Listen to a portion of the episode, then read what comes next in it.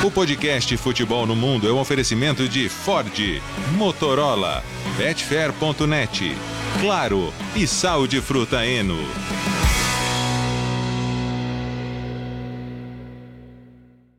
Alô Brasil, olá para você que é fã de esportes, podcast Futebol no Mundo 200, 200 edições do podcast Futebol no Mundo, um dia muito especial que nós vamos comemorar trabalhando, comemorar com você, fã de esportes. Afinal de contas, você faz o podcast Futebol no Mundo esse grande sucesso, o sucesso da televisão agora no seu tocador preferido e também no YouTube. Essa edição do podcast terá a presença de amigos, de companheiros. Vamos fazer uma grande festa. Uma grande festa não, vai. Uma festinha, porque logo, logo estaremos juntos no estúdio web lá da TV. Aí sim faremos uma grande festa. Hoje vamos celebrar, Leonardo Bertozzi. Vamos, Alex. Abraço para você, o Biratã, Gustavo, nossos convidados que estarão conosco.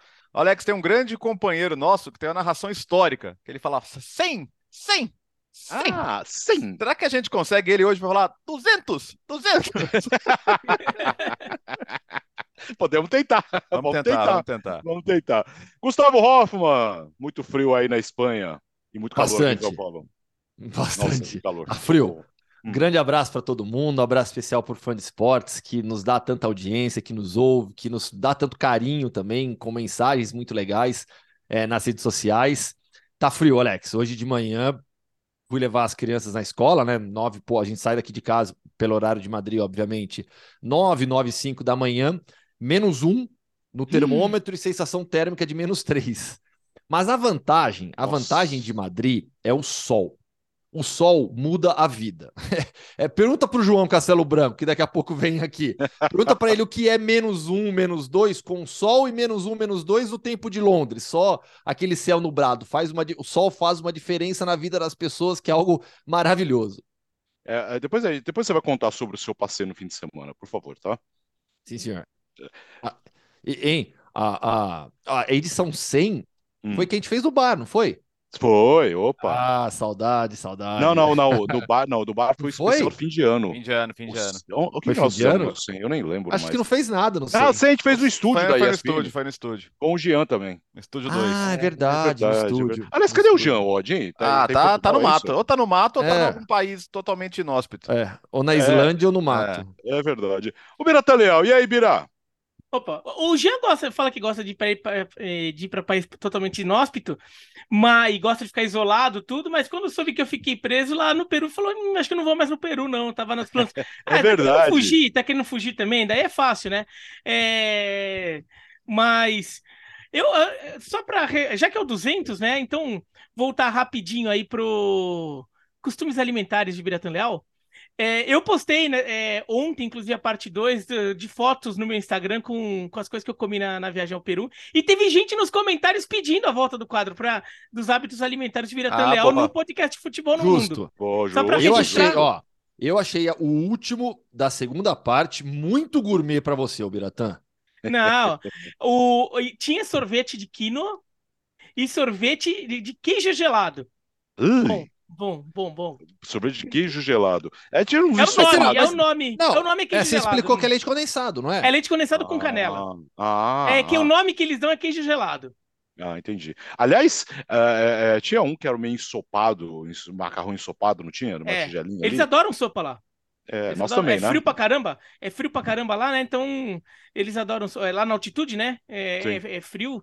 E eu também, eu, eu sou muito a favor de sopa. E sopa é refeição, sim. Sim, claro que ah, é. Sopa Claro que chinesa. É. sopa chinesa, sempre vai ver. Aliás, Depende ano da consistência, chinês. né? Ah, sim, sim, também, também. Não era de ser uma coisa aguada. Ano novo chinês, hein? Ano do coelho vem aí. Feliz ano novo! Muito obrigado, muito obrigado, muito obrigado. Comemoramos no Camp Nou e em alguns estádios da Espanha também, né? No, Atlético, no Atlético de Madrid teve, teve, teve homenagens. Camisas também, da teve. Espanha lá, com os nomes em chinês, foi, foi, foi legal. Oh, antes dos convidados, Léo, uma, um assunto importante: a Juventus perdeu 15 pontos.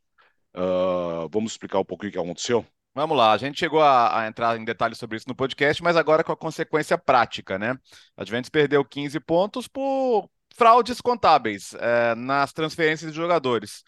O que aconteceu? É, com, há uma investigação em curso, porque a Juventus é uma empresa listada na Bolsa e, como tal, ela deve transparência aos seus acionistas, e, ou seja, ela teve que confirmar que era alvo de uma investigação justamente por uh, fraudes contábeis, por manipulação de balanço, e isso envolvendo, inclusive, uh, direitos de jogadores né, em negociações com outros clubes. Uh, os áudios provavam que isso era feito de maneira sistemática, de ponto a preocupar até as pessoas dentro do clube.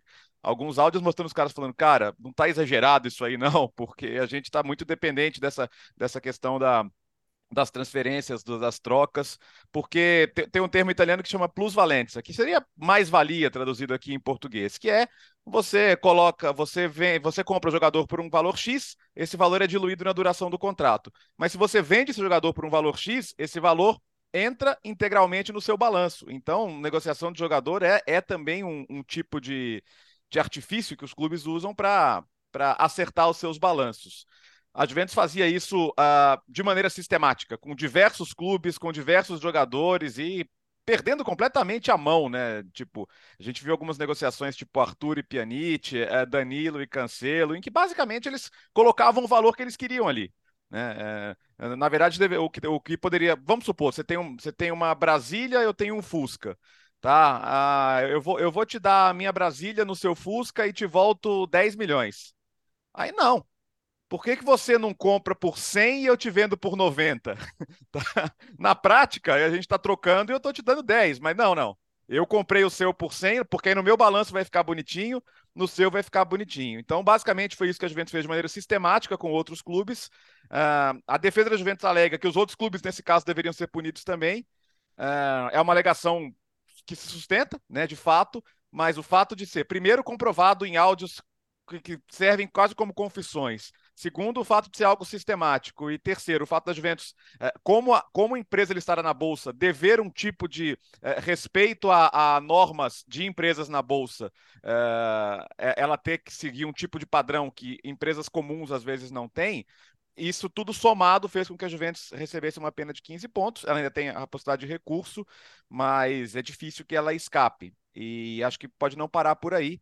Tem a questão das vagas nas competições europeias. A UEFA está de olho, porque a Juventus já era um dos clubes com acordo com a UEFA em relação a fair play financeiro, né? Ó, a gente viu que você escorregou aqui no fair play financeiro, mas tudo bem, anos difíceis, pandemia, vamos fechar um acordo aqui. Você tem que bater tais metas e eu não te suspendo. Você paga uma multa e a vida continua. Só que esse acordo foi com base nos números que a Juventus passou que agora a gente está vendo que eram uh, motivados por uh, criatividade contábil, para dizer o mínimo. Então, é, há, no, há, no, clube um, um, senso de injustiça, o torcedor, claro que, tirando os organizados que já eram contra o ONL, o torcedor comum, vamos dizer assim, comprou o barulho de que a Juventus é perseguida, é, e os jogadores ontem entraram com sangue nos olhos, né? Foi um 3 a 3 com a Atalanta, um ótimo jogo, a Juventus saiu, é, saiu atrás, foi buscar, foi buscar o empate, é, eu acho que pelo menos foi uma resposta de brilho do time dentro do campo, mas a consequência esportiva pode ser muito grande. É, oficialmente, então, a Juventus sai da briga pelo título. Diga, Léo. Oh, é, Bira. Então, é até por isso o, o que o Bertozzi falou. Eu, eu fiz a transmissão de Juventus e Atalanta ontem e acabei não tendo tempo de, de explicar muito essa situação do que o Bertozzi falou agora porque, porque o jogo foi muito agitado, né? É. Não foi aquele jogo que tá arrastado, daí o cara lá é, sofre uma falta, fica caído. Daí nessas horas você explica um pouco essas coisas. O jogo foi muito agitado, foi um dos melhores jogos da temporada. É, assim, do futebol europeu, não tô falando só da uhum. Juventus. O jogo foi muito bom, mas. E muito é, cheio de idas e vindas, né? Duas viradas, por exemplo. É, mas essa é a diferença, por exemplo, porque a Juventus foi punida, os outros clubes não foram ainda que o valor que a Juventus colocasse no seu balanço fosse o mesmo valor que o, que o clube na outra ponta da, da negociação também colocasse no dele. Mas a Juventus, é, por, por, causa das suas características, é, da sua estrutura é, institucional, é, empresarial, ela ela no final ela, ela acabou incorrendo em falsificação de documentos, enquanto que outros clubes, os outros clubes, na forma como eles fizeram, não se configurou uma falsificação, ainda que seja uma coisa que a gente é, possa discutir é, eticamente o, o, procedimento, não foi, não houve uma falsificação é, de documentos, então não houve uma uma irregularidade neste nível, que foi, tanto que não tem nem investigação criminal. No caso da Juventus tem investigação criminal fora do do futebol. Então por isso que a Juventus foi punida. É, agora em campo, a Juventus foi o melhor jogo dela na temporada. Talvez tenha um ou outro melhor que de repente estou deixando passar, de memória assim. Não sei se teve, não. uma, mesmo contra a Inter, que a Juventus ganhou de 2 a 0 da Inter, e eu também fiz esse, aquele jogo, eu nem acho que a Juventus, a Juventus, fez um jogo tão brilhante assim. O de ontem foi sensacional, a defesa falhou, um dos gols da Atalanta foi uma. Foram duas falhas do Danilo na mesma jogada, mas foi um jogaço. A Atalanta jogou num alto nível também. E acho que a, a esperança da Juventus é com uh, jogando o nível que jogou ontem, mais o retorno de alguns jogadores. A gente tem que lembrar, Pogba tá, ainda não, Pogba ainda tá fora, Vlahovic tá para voltar, é... quem mais? Bonucci, Dechilio, tem mais jogador para entrar, para voltar. E, e se de repente, né, a Juventus, a Juventus apelou, né, a Juventus recorreu da punição, e a Juventus talvez tenha uma esperança não de recuperar os 15 pontos, mais de essa punição diminuir para seis, por exemplo, para nove, e daí com alguns pontos a mais a Juventus consegue voltar para a briga, pelo menos por uma vaga na Champions. É, briga pelo título já estava muito difícil, acho que agora é impossível. Bom, hora de comemorar. Nós vamos falar mais do caso da Juventus nos próximos dias. Vamos conversar com amigos. Hora de falar de Premier League. Vamos para Londres. Vamos para os estúdios dos canais ESPN, João Castelo Branco, Mário Marra, os nossos amigos, presentes nesse dia tão especial para falar desse grande clássico que nós tivemos esse domingo, a vitória do Arsenal. Londres primeiro, João Castelo Branco, e aí, João? Fala, estão me ouvindo por aí, Alex? Tudo bem? Opa, tudo. Legal, hein? Pô, parabéns para vocês aqui do Futebol no Mundo, então, né? 200 episódios. Obrigado pelo convite. Vocês estão que estão, né? Pô, chegaram rápido a 200. Impressionante. A gente, a gente, fez a nossa manipulação também, na, contando um por um na Copa. Ah, tem isso, né? Estão, estão, nos, estão alcançando o correspondente prêmio que está há anos e anos já, mas eu fico feliz pelo sucesso dos amigos. Muito legal, muito legal. Mário Marra, e aí, Marra, por onde você anda? Cadê você, Marra? No, no camarim, trocando de roupa, Marra? Eu tô aqui, é, trocando de roupa. Quem tá trocando de roupa tá do meu lado aqui, é o Bruno Vicari, mas eu vou evitar mostrar. Mas ele também vai dar os parabéns aqui dos 200 episódios. Vocês são gigantes, exemplos. É, e fico muito feliz de estar com vocês aqui. Eu ainda não estou trocando de roupa, Alex. Daqui a pouco tem Sport Center. Ah, boa. Ô, ô, ô, ô João, o João, para quem está nos ouvindo, quero dizer que o João Castelo Branco está com a camisa do Arsenal. Claro, né, João? Depois de uma grandíssima vitória ontem, nada mais justo do que comemorar hoje, João. Ah, cara, tá sendo um momento muito especial, né, para o torcedor do Arsenal e, e também para quem gosta de futebol, ver uma coisa dessas depois de tanto tempo o Manchester City dominando o futebol inglês, teve momentos do Liverpool também, mas é legal ter uma variada no geral, né? Você ter times como o Arsenal e Manchester United que estavam há, há, décadas quase, né, já sem brigar pelo título, fazendo um clássico ontem com os dois ali realmente voltando a ser né, o, o que a, a representar a história que eles têm, né, dois gigantes do futebol inglês. Então foi um jogaço e você compara com o, o, o Liverpool e Chelsea que teve foi um 0 a 0 os dois, nossa. né? Um, um reflexo de onde estão esses times no momento, né? Mas o Arsenal é uma coisa sensacional. Né? Ninguém podia esperar que estaria brigando pelo título é, nessa temporada, mas está assim quebrando recordes, né? 50 pontos após 19 jogos. Não é só ah, o Arsenal está ali brigando pelo título, tá? Fazendo algo extraordinário, porque 50 pontos nesse momento da temporada é, é, um, é um feito que pouquíssimos times conseguiram eu fico ainda com o pé atrás se vai conseguir manter esse ritmo. É, é só metade da temporada, mas tá com tudo para ser uma temporada histórica e, e, e, campeão. Mas tem, claro, o Manchester City pela frente. Mas é assim, tá sendo muito bom poder acompanhar ali no Emirates também ver a transformação do time e também como isso afeta a torcida. Né? É, o, o time conquistou esse afeto da torcida, tem uma torcida mais jovem. O estádio que era conhecido como biblioteca é uma fortaleza e, e, com um clima sensacional, músicas para todos os jogadores mais uma vez, cantando o tempo todo, e não tem aquela coisa mais de, pô, se o time leva um gol, de ficar ali reclamando, vaiando tal. Assim que o Arsenal leva um gol, eles acreditam, porque sabem que esse time é capaz e ficam é, cantando ainda mais, apoiando o time. É, então tá um clima realmente muito especial e o time, porra, jogando demais, né? Odegaard, Saka, quando às vezes o Martinelli, Zinchenko cada vez mais influência também dentro e fora de campo. É, é realmente, realmente espetacular o que está acontecendo no, no Arsenal, Alex. Ô, Alex, o, o, João, a temporada é tão especial que o João falou: não, eu tenho, eu preciso ter uma marca minha é, eternamente no Arsenal também. O que, que ele fez? Ele foi, colocou um drone dele eternamente em Highbury. Não sei se, não sei se todo mundo está sabendo isso aqui. Conta essa história, João. Porra, que tristeza, cara.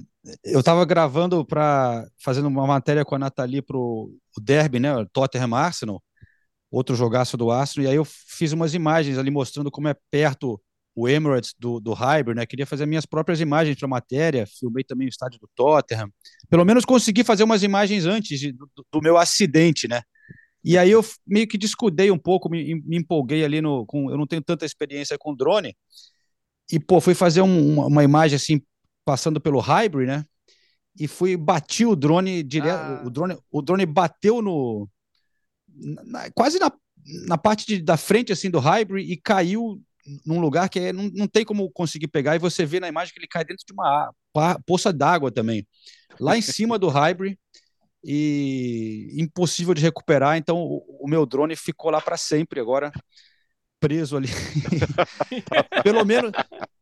Pelo menos eu tenho a sensação que foi um, um final assim, foi um, né? Foi enterrado digno. num lugar especial, é. digno, digno. que fim de semana especial, hein, Marra? Especial demais, né? É, o City. É muito incômodo ter o City no retrovisor, né? E o City está mostrando que está no retrovisor. Nos últimos dois jogos, fazendo sete gols, com o Haaland fazendo quatro desses sete. É, um jogo muito importante para o Arsenal, num confronto histórico que tem.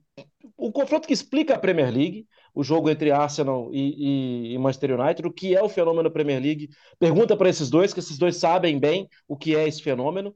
É, mas numa sequência negativa do negativa, né? Não perdeu, mas só fez um gol em quatro jogos do Newcastle, viu, Alex? Vale a pena a gente observar isso aí. É, muito bom, uma máquina é, defensiva, especialmente o time não, não perde, não sofre gol, mas que deu uma estagnada. Talvez, é claro, alguém vai falar assim: ah, mas é, jogou jogos grandes. Sim, jogou jogos grandes mesmo. É, inclusive parou o Arsenal, não perdeu para o Arsenal. Só que talvez agora fosse o momento do salto, porque eu acho ainda que vai ter alguma recuperação, especialmente do Chelsea na competição. Não estou acreditando no Liverpool, acho o Tottenham um jogo muito importante agora, mas também não acreditando muito. E o, o Newcastle está numa posição confortável no momento, mas pode ficar desconfortável, né? Se, come, se continuar empatando, se continuar sem, sem vencer jogos. Mas é claro que a Premier League, para mim, tem dois, dois times que merecem uma lupa. Um, obviamente, o Arsenal, e o João está muito bem vestido hoje, porque o Arsenal está dando espetáculo. O que ele falou é histórico mesmo. Só que o Arsenal tem dois jogos contra o City ainda pela frente. E sim, ele está certo também de ter o pé atrás, porque né, essa prudência faz, faz bem. E o outro, Alex, o Everton olhos abertos no Everton. Já passou por isso na temporada passada, na atual. O flerte pode virar namoro. O Everton está correndo muito risco de rebaixamento. Já na pensou, temporada. Na, na, justamente quando vai ficar pronto o novo estádio, cara? Estádio Sim, espetacular pensei, sendo, sendo construído ali na, na beira das docas e o time vai é. para a segunda divisão. Vai ser um Não. prejuízo eu, eu e o Paulo Andrade, deixa eu contar esse caso rapidinho. Eu e o Paulo Andrade saímos, a gente estava em Liverpool, fizemos os jogos aí o ano passado, né? E, e passamos em Liverpool e falamos: vamos lá, vamos conhecer o, o Moore, né? O novo estádio do Everton. E saímos andando do centro da cidade, fomos até lá, 40 minutos mais ou menos de caminhada, tomando chuva, mas a gente estava batendo papo. Aí chegamos lá falando: ó, tá fechado, mas a gente é brasileiro, a gente queria conhecer, ver as obras aqui. Aí o segurança da obra falou: vocês são brasileiros?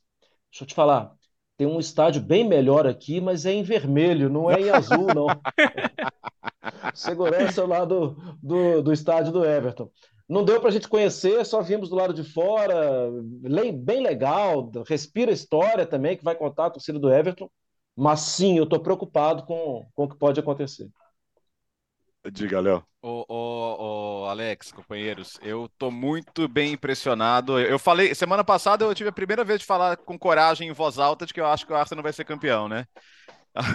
Aí eu falei, putz, acho que falei cedo demais, porque a gente olha para o City e, cara, o City foi campeão com 79% de aproveitamento na temporada passada, né? No 93 pontos. Agora ele tem 45 pontos de 60, 75% de aproveitamento. E tem esse Haaland que o cara já fez mais gols que os artilheiros de todas as últimas temporadas, cara. Ele tem 25 gols em janeiro, isso é uma coisa de outro planeta e e o Guardiola admitindo que sim, a gente tem que se adaptar um pouco a ele também, porque não dá para jogar como antes, com a característica dele, mas como é que você não se adapta a um cara que te entrega essa quantidade de gol e que é capaz de decidir jogos com, com tanta frequência? Então, é... mas aí eu vi Arsenal e Manchester United e não me arrependi, não, porque eu acho que esse que era o jogo pro Arsenal sentir, sabe?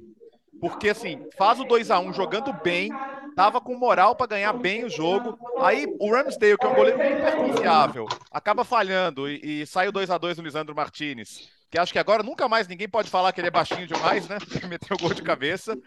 Só que o Arsenal continuou fazendo o seu jogo, continuou acreditando. E aos 90 minutos, é, não estava jogando bola na área de qualquer jeito, estava fazendo o seu jogo. Fazendo o seu jogo, ganhou. É, então deve ter, deve ter bastante essa sensação muito legal. Deixa eu liberar o Marra, o João vai continuar com a gente. Tchau, Marra, obrigado, viu? Rolou melão, hein? Parabéns, ah, rolou melão, fase nova, Eugênio explicando tudo sobre expected goals no último episódio, dá uma olhada lá. Muito futebol brasileiro. Beijo, parabéns, meus queridos. Valeu, valeu, Mário Marra com a gente, parceiro de sempre, parceiro de sempre. Aliás, um beijo para Nathalie Gedren, que está de férias, chegando aqui no Brasil para passar uns dias, por isso Boa. não está aqui conosco, né, João? Isso mesmo. É, ela até falou para não avisar que está no Brasil. Mas você já estragou isso. É... Ah, desculpe a nossa falha, que... não tem ninguém ouvindo. Tá é só uma semaninha muito corrida, ela né, sabe como é que é. Mas sim, enfim, sim. o que eu queria só é, adicionar o que o Bertozzi está falando desse jogo do United, que representa, eu acho que muito também a atitude do Arsenal comparando com o United, é, a diferença quando estava 2 a 2 né? O United se tem essa ambição de brigar pelo título mesmo, a gente vê um, um, um Ten Hag um pouco mais pragmático nesse momento, né? Porque ele colocou o Fred ali para segurar o jogo, né? A gente imagina. Tinha o, o por exemplo, que tem jogado muito bem, entrado muito bem como uma opção é, no banco, mas não. O, o, o, Arteta colocou o Trossard, né? E o, o Ten Hag colocou o Fred ali para segurar. O, e o Arsenal continua indo para cima. Tava 2 a 2 podia também ter, quem sabe, falar, bom, não é tão ruim o empate, mas não parou de ir para cima o tempo todo, pressão, pressão, pressão, e aí saiu o gol no último minuto do, do, do Enquetear. É, o, o, Bira, deixa eu só mandar um abraço para o. Eu sempre olho para o João, falo do, do Arsenal. José Trajano, um beijo para você. Nós te amamos. A história do futebol começou com você. Diga, Bira. Não, é, fala dos dois temas ali que a gente estava discutindo. Uh, o primeiro, o Arsenal, que impressionante que esse time tá numa situação confortável. Confortável assim, Manchester City atrás nunca é confortável, mas o Arsenal tem uma situação muito boa na tabela. É, líder do campeonato, líder isolado, por pontos perdidos, por pontos, por pontos perdidos tem oito pontos de vantagem sobre o Manchester City, com dois confrontos diretos para fazer. É, mas o Arsenal não tá não tá negociando o resultado. Não tá pensando, ah, não, olha, hoje, hoje o empate não tá ruim, não, viu? Pô, Manchester United em casa, é, saímos atrás. Pô, jogo difícil, os caras estão voando também. Os caras acabaram de ganhar do Manchester City. Jogo complicado. O empate não é o fim do mundo, não, viu? Uhum. Dava para fazer isso. Muito time faria, teria feito isso. E o Arsenal não, não, não, abriu mão de ir atrás da vitória. E daí, é, o Arsenal ele vem com uma sequência que ele ganhou do Tottenham e do, e do United, já ganhou do, do Liverpool na temporada. E aqui aquela fama do Arsenal, que, não, que a gente fala não ganha jogo e do, do Chelsea. Big Six. E aí do Chelsea, do Chelsea, é verdade. E aquela fama do Arsenal de que não ganha jogo do Big Six, isso já foi enterrado por esse time, assim, é, enterrado, já fizeram veló, é, é, velório, missão de sétimo dia, tá ali já, enterradão essa fama. E no final da temporada passada, E, João, a gente até falou isso no SPNFC no começo dessa temporada, né? Que ainda existia essa fama do Arsenal, e uma fama que foi um pouco alimentada por aqueles 3 a 0 que o Arsenal toma do Tottenham no jogo que decide a vaga da Champions. Mas na temporada passada, na reta final dela, o Arsenal já ganhou alguns jogos, alguns clássicos. Ganhou do Chelsea fora, é, ganhou do Manchester United. Só que, como teve aquela derrota para o Tottenham, e é, aquela fama que já vinha se reforçou. Mas o Arsenal já dava sinais de que era um time que já estava ficando com nível para jogar com, é, contra Big Six e ganhar. E nessa temporada está mostrando. E olha, eu entendo o torcedor de time rival, óbvio, né? Um torcedor do Tottenham, por exemplo, do Manchester United, ou um torcedor do Manchester City do Newcastle que tem uma esperança de título. Agora, um torcedor neutro não tem como se não, não se cativar pelo que esse Arsenal faz, porque é um time que joga, é um jogo muito gostoso de ver, é um jogo muito legal de ver. Alguns jogadores é, carismáticos, Alguns jogadores com histórias pessoais também que você acaba, tipo, sacar. Que você. É, o saca. É, que você acaba. É, também torcendo pelo cara. E, e é um time que tem no pras cabeças. Tá jogando demais. E agora, para o outro assunto que o Marra levantou do Everton, o Everton tem uma coisa interess é, interessante pro, pro mal, tá? Os últimos cinco colocados do campeonato são o West Ham com 18, pontos, Wolverhampton e Bournemouth com 17, Everton com 15 e Southampton com 15. Se você pegar os últimos jogos do Everton, aí a gente vai pegar desde o último jogo antes da parada da Copa. O último jogo do Everton antes da parada da Copa, perdeu de 3 a 0 do Bournemouth. Daí teve a parada da Copa, volta, perde em casa de 2 a 1 do Wolverhampton. Depois pega o Southampton em casa e perde de 2 a 1 E agora pega o West Ham e perde de 2 a 0 Nessa sequência, é, o, o Everton pegou dos cinco, dos, dos, quatro últimos colocados ao lado dele, né? Do que, que estão ao lado dele, o Everton pegou os quatro nas últimas seis rodadas e perdeu dos quatro. Só no é, jogou também com o Manchester City, empatou com o Manchester City, no meio de tudo isso, empatou com o Manchester City e perdeu de 4 a 1 em casa do Brighton. Então é uma sequência não só muito ruim de resultado, mas considerando os confrontos que foram. Essa é a sequência que pode ter rebaixado o Everton. Se o Everton não conseguir se salvar lá no final, pode falar que foi aqui. Porque se o Everton tivesse ganhado os dois jogos em casa do Wolverhampton e Southampton e empatado fora com o com Bournemouth e West Ham, o Everton estava muito tranquilo na tabela, estava junto lá com o Crystal Palace, Aston Villa, mas o Everton perdeu todos os jogos contra os times de baixo da tabela. E justo num período que teve parada da Copa, que dava perfeitamente para ter trocado de treinador, por exemplo, para ter é, com, é, contratado reforços, porque o time já estava dando sinais de que estava embicando. A diretoria não tá com muito dinheiro para sair contratando, mas talvez é para pensar em trocar de treinador, porque o, a, a, a, o trabalho do Lampard é muito fraco neste momento e o Everton agora é, teve a chance nos confrontos diretos de dar um salto e, na verdade, ele permitiu que os, os, os, os concorrentes diretos dessem esse salto. Né? Porque todos esses times estariam atrás do Everton se o Everton não tivesse perdido deles. Diga, Gustavo. Sobre o Arsenal, especificamente, né? O jogo de ontem, é, acho que foi o grande jogo do final de semana na Europa, e tivemos grandes jogos nesse final de semana no futebol europeu. Mas é, quando o United faz 1 a 0, até então o Arsenal teve o domínio absoluto da partida, em cima, pressionando o United, se impondo, jogando como líder da tabela e querendo mostrar para o United: a briga pelo título não te pertence. A briga pelo título é minha com o City. United vai ter que se contentar com com Champions League. Toma o gol. Quando toma o gol, todo acho que passa aquele filme na cabeça. Caramba, de novo, será que o Arsenal agora vai vai amarelar? Será que o Arsenal vai recuar? Não. E o João abordou já isso rapidamente. O Arsenal toma o gol e continua em cima como se nada tivesse acontecido. Eu acho que esses minutos seguintes ao gol, ao primeiro gol sofrido, até o gol, acho que deu seis minutos de diferença, né? Do, do gol sofrido para o gol marcado. Esse intervalo entre esses dois primeiros gols do jogo mostraram para mim uma maturidade dessa equipe gigantesca. Maturidade de time que está pronto para ser campeão. Se vai ganhar o título, Aí é, é, futebol, vai ter que jogar, aguentar o ritmo, segurar o City que está vindo atrás. Mas claramente é um time que está pronto para ganhar. Está pronto para ganhar.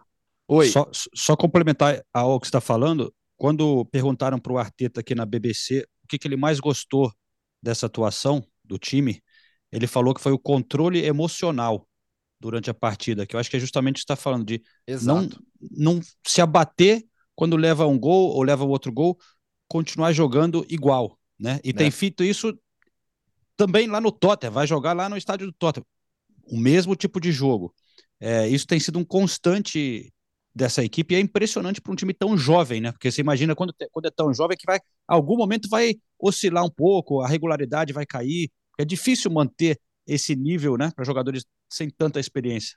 Total, tá mas o futebol. Tá, tá com futebol... cheiro de título, hein?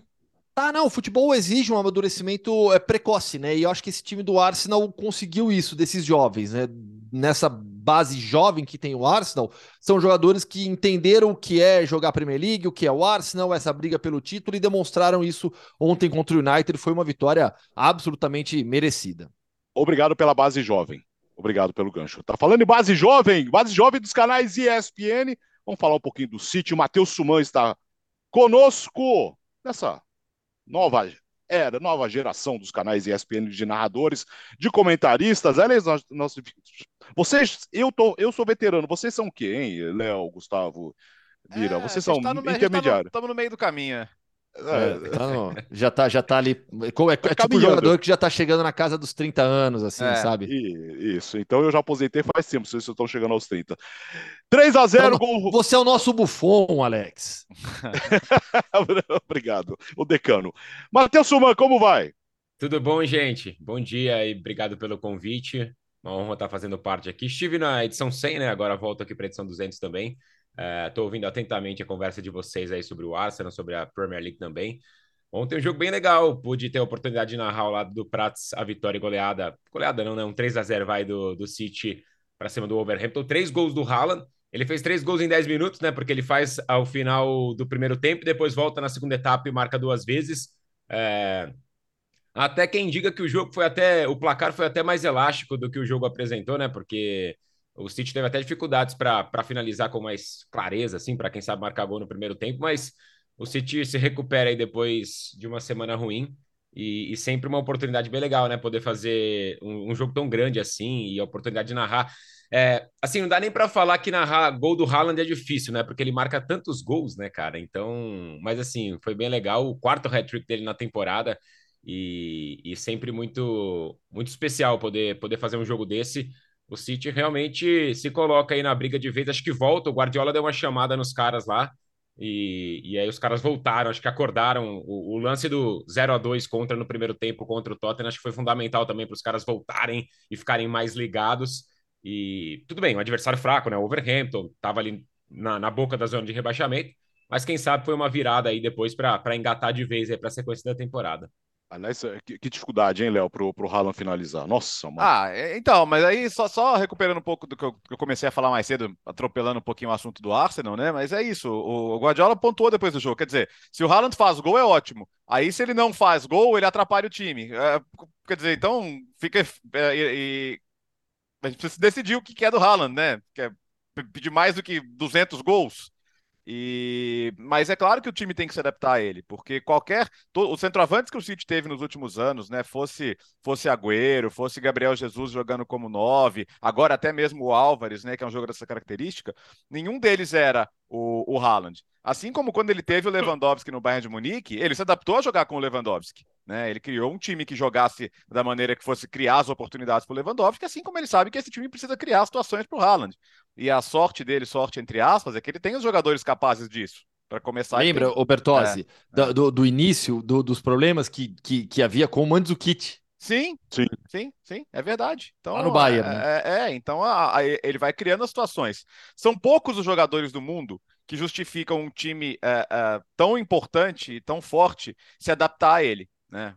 Quem, quem, quem existe, o, o Messi, o Cristiano Ronaldo nos seus melhores momentos, né? Que você vale a pena você, o cara é tão bom, mas tão bom que vale a pena você repensar a sua maneira de se colocar em campo e de jogar para potencializá-lo ainda mais. E me parece muito claro que o City está buscando fazer isso com o Haaland, né? É, criar situações. É um jogador que não, não vai participar tanto do jogo quanto o Guardiola sempre pediu que um atacante participasse, porque vale a pena, né? É, ele, é, acho que o Guardiola, a última coisa que ele é burro ou teimoso.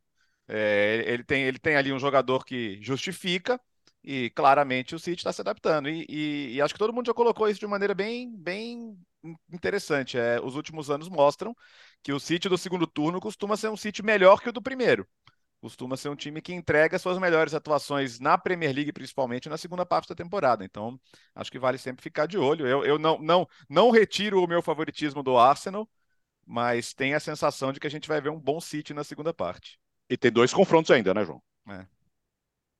É, é isso. Por isso, é, é, mas é, eu acho que nem tanto pelos dois confrontos, mas por essa histórica do, do City de conseguir emplacar essas sequências espetaculares, já fez isso para alcançar o Liverpool no passado, nos últimos anos a gente viu várias vezes no, no segundo turno. Se não fosse isso, eu já estava correndo aqui na, no, no, frio, comemorando com a camisa lá, rodando a camisa aqui em frente ao pub. Mas esse Manchester City é fogo, né, cara? A gente não pode. A gente sabe que o Guardiola é capaz de ter um elenco muito superior ao Arsenal, até em termos de, de números, né, de opções de jogadores. Então ainda tem metade da temporada pela frente, mas já dá para ver que vai ser uma briga muito legal. E esses dois jogos, claro, tô falando que não é só por mas vão ser enormes, né? Fundamental. Primeiro dia 15 de fevereiro, depois o outro é só em abril, já para o fim da temporada. E tem City e Arsenal agora também, né? Na Copa da uhum. Inglaterra, FA Cup na, na sexta-feira. Ah, calma, João, calma. Controle a ansiedade, vai dar tudo certo. Não vai, não? Vai. Ah, não, não sei, né? Difícil, ah, mas eu, né, eu, entendo, eu entendo João, cara. Eu entendo, João. Eu entendo, João. Na real, na real. Mas, mas passei, eu acho que. O... Passei por isso recentemente e todo mundo falou: não, vá, vá, fica tranquilo. Você não fica tranquilo, cara. Enquanto, enquanto você não olha pra tabela ali tá lá, não dá, ninguém te pega mais, você não fica tranquilo, velho. Não dá para ficar tranquilo, mas o que eu sinto pelos torcedores do Arsenal é que eles estão conseguindo pelo menos apreciar esse momento. É. Isso é muito legal, porque você tem que às vezes não é só ficar, ah, não, mas se não ganhar vai ser horrível, mas apreciar o que está acontecendo no clube e, e, saborear esse momento, né? Porque realmente é, é muito gostoso, é, é histórico e eu acho que a gente está conseguindo fazer isso. Mesmo se não ganhar, pô, está sendo muito legal o que está acontecendo. Eu vou ser o otimista da história aqui. Hum. Já deu certo. Por quê? Independentemente, eu sou eu tô, é, é, o otimista que o torcedor do Arsenal a partir de agora vai xingar, tipo, ah, eu quero que se dane isso. É, já deu certo, vai ser vice-campeão. E já deu certo ah. porque havia muitas dúvidas até pouco tempo atrás sobre o projeto do Arteta. Havia muitas dúvidas se realmente o Arsenal, com o Edu como diretor de futebol, o Arteta como técnico, na base jovem que foi montada, se esse era o projeto ideal para você seguir adiante. Até pouco tempo atrás havia dúvidas. Eu acho que essa temporada é uma temporada de consolidação desse projeto, no sentido de se for se bater vice-campeão nessa temporada, se eventualmente não ficar com título, na próxima vai lutar pelo título. Vai permanecer forte. Entende? Eu acho que por isso que eu falo que já deu certo. Mas eu acho que o jogo de ontem mostra mostra muito, mostra muito do caráter é. dessa equipe. É, e, e, no início da temporada, se alguém falasse, ó, classificar para Champions, tá bom para o Arsenal? Opa. Iam falar, tá, opa, tá ótimo. Pô, assinava, Chelsea, né? Liverpool, se, alguém, né? se alguém oferecesse um contrato ali com essa proposta, você assinava na hora. Me dê, papai. Então, e, então, pô, pela situação que tava, fica muito mais saboroso esse momento também, né? Tem isso. Não, e assim, e tem uma coisa que, que daí eu concordando, fazendo coro com, com o Gustavo e reforçando, o, mesmo que o Arsenal eventualmente perca o título, e eu tô começando, tô começando a achar que não vai perder mesmo, é... o, o, o futebol que o Arsenal jogou com esse elenco jovem e agora é, dá perspectiva de ser de, de, de, um time que tem várias temporadas ainda neste nível que talvez não neste nível de 16 vitórias, dois empates e uma derrota em, em 19 jogos, mas nesse nível de estar entre os melhores da Inglaterra. É, ou seja, tem uma perspectiva de ser um time que volte a jogar a Champions League com frequência pelo menos nos próximos anos. Então é um time que vai voltar, por exemplo, a ter o dinheiro da Champions League entrando, e é um time que, com isso, vai se tornar muito mais atrativo para jogadores, para jogadores que o Arsenal perceba que de repente não, ainda falta qualificar um pouco mais o elenco, vai ser muito mais fácil trazer esse jogador do que vinha sendo. Por quê? Porque o, o cara recebeu a proposta do Arsenal, pô, pô, que legal, Arsenal, clube gigantesco. Clube mais popular de Londres, tudo. Vou morar em Londres, porque quem não quer morar em Londres? Mas os caras não jogam Champions faz um tempo, né? E os caras, assim, o time tá mal ou menos, assim. E muitas vezes o Arsenal perdia oportunidade de negócio, jogadores que preferiam até para outros clubes da Premier League por causa disso. Agora ou não, né? O Arsenal vai voltar a ser esse clube atrativo é, independentemente de ganhar o título agora ou não, porque o pacote de ser um time muito forte, muito jovem, perspectiva de futuro, Champions League com frequência, e daí o dinheiro da Champions League entrando, isso tá dando toda a pinta que vai acontecer.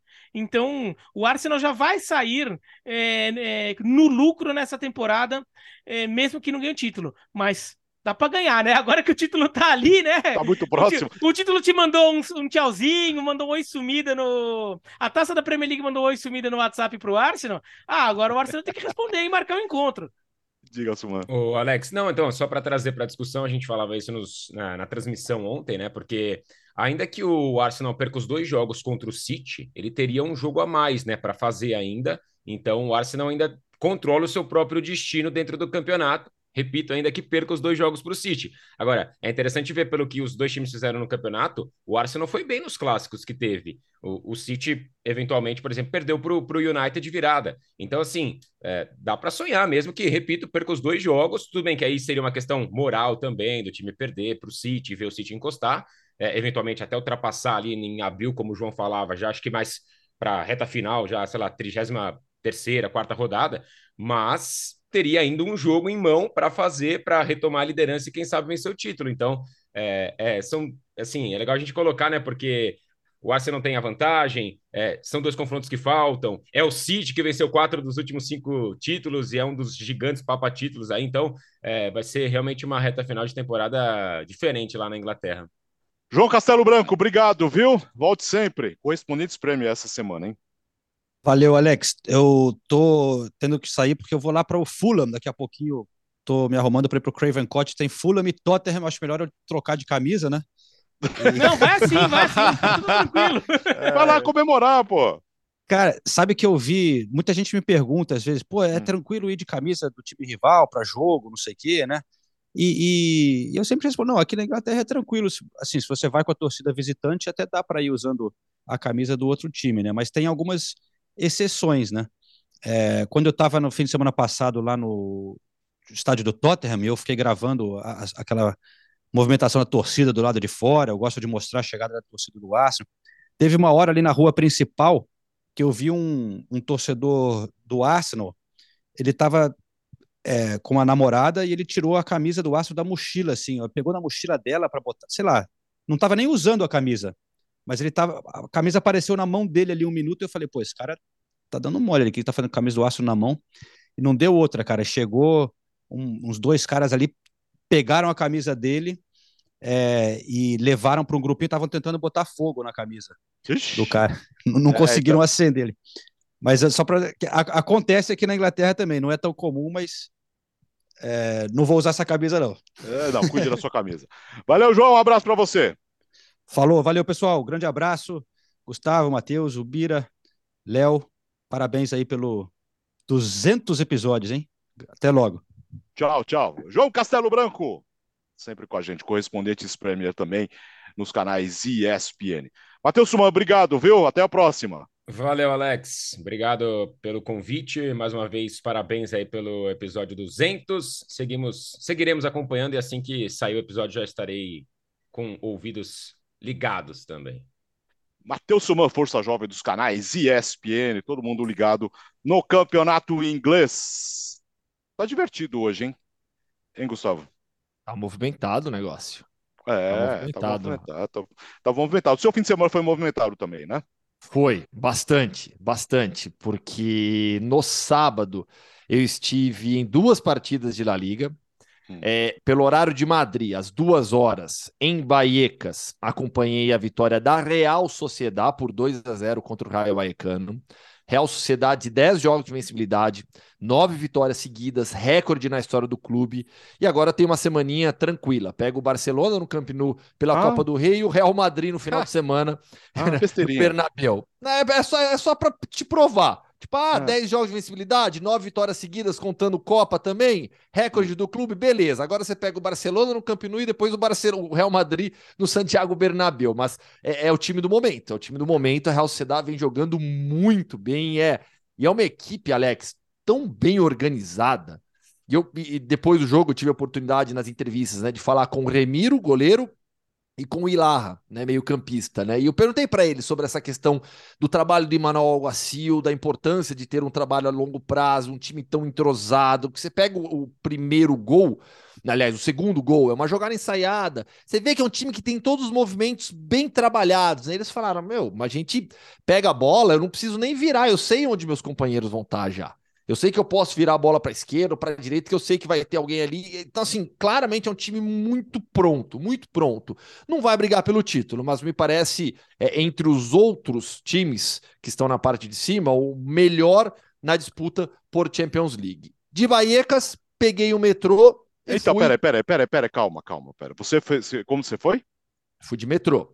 Você, por que você não vai pedalar? Você não pedalou em nenhum momento?